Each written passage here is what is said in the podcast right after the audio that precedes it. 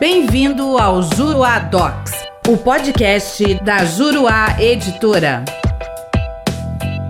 Olá, tudo bem? Eu sou o professor René Hellman e nesse podcast nós vamos falar sobre a decisão que se baseia em fundamentos jurídicos diversos daqueles invocados pelas partes. Todos sabemos que a congruência entre o pedido e a sentença é regra que se obtém a partir da interpretação conjugada das disposições do artigo 141 e do artigo 492 do CPC de 2015. De acordo com aquele primeiro artigo 141, o juiz está limitado ao julgar a causa aquilo que foi levantado pelas partes partes não podendo conhecer de questões que não tenham sido suscitadas e não sejam de ordem pública e, por isso, passíveis de serem conhecidas de ofício. E mesmo quando é concedido ao juiz o poder de conhecer de determinadas questões de ofício, há os limites do artigo 10 do CPC 2015, que trata da obrigatoriedade de se dar às partes a oportunidade de manifestação prévia. Nesse sentido, cabe analisar com muito cuidado o posicionamento que tem sido construído na jurisprudência do STJ, no sentido de que, aspas, não se configura julgamento extra petita quando o julgador, adstrito às circunstâncias fáticas e ao pedido constante nos autos, procede à subsunção normativa com amparo em fundamentos jurídicos diversos dos suscitados pelas partes. E fecha aspas. Esse texto aqui é um trecho do julgado no agravo interno no recurso especial 1.795.148, que também se vê aí replicado em outros julgados do mesmo STJ.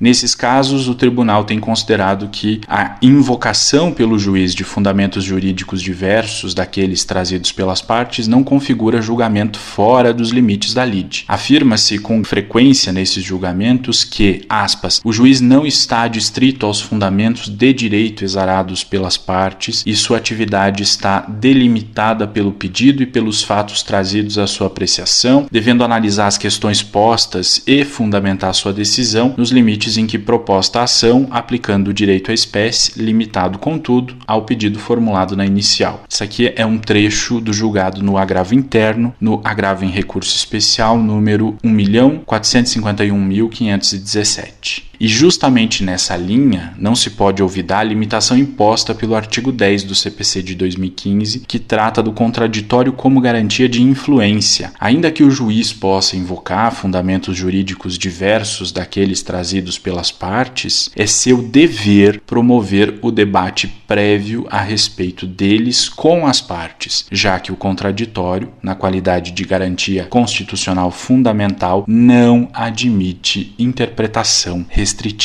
Quer saber mais sobre o assunto? Venha conhecer os meus comentários ao CPC de 2015 na plataforma juruadocs.com. Espero você lá. Até a próxima. O nosso podcast fica por aqui. Com o Juruadocs, faça mais, faça melhor. Até o próximo.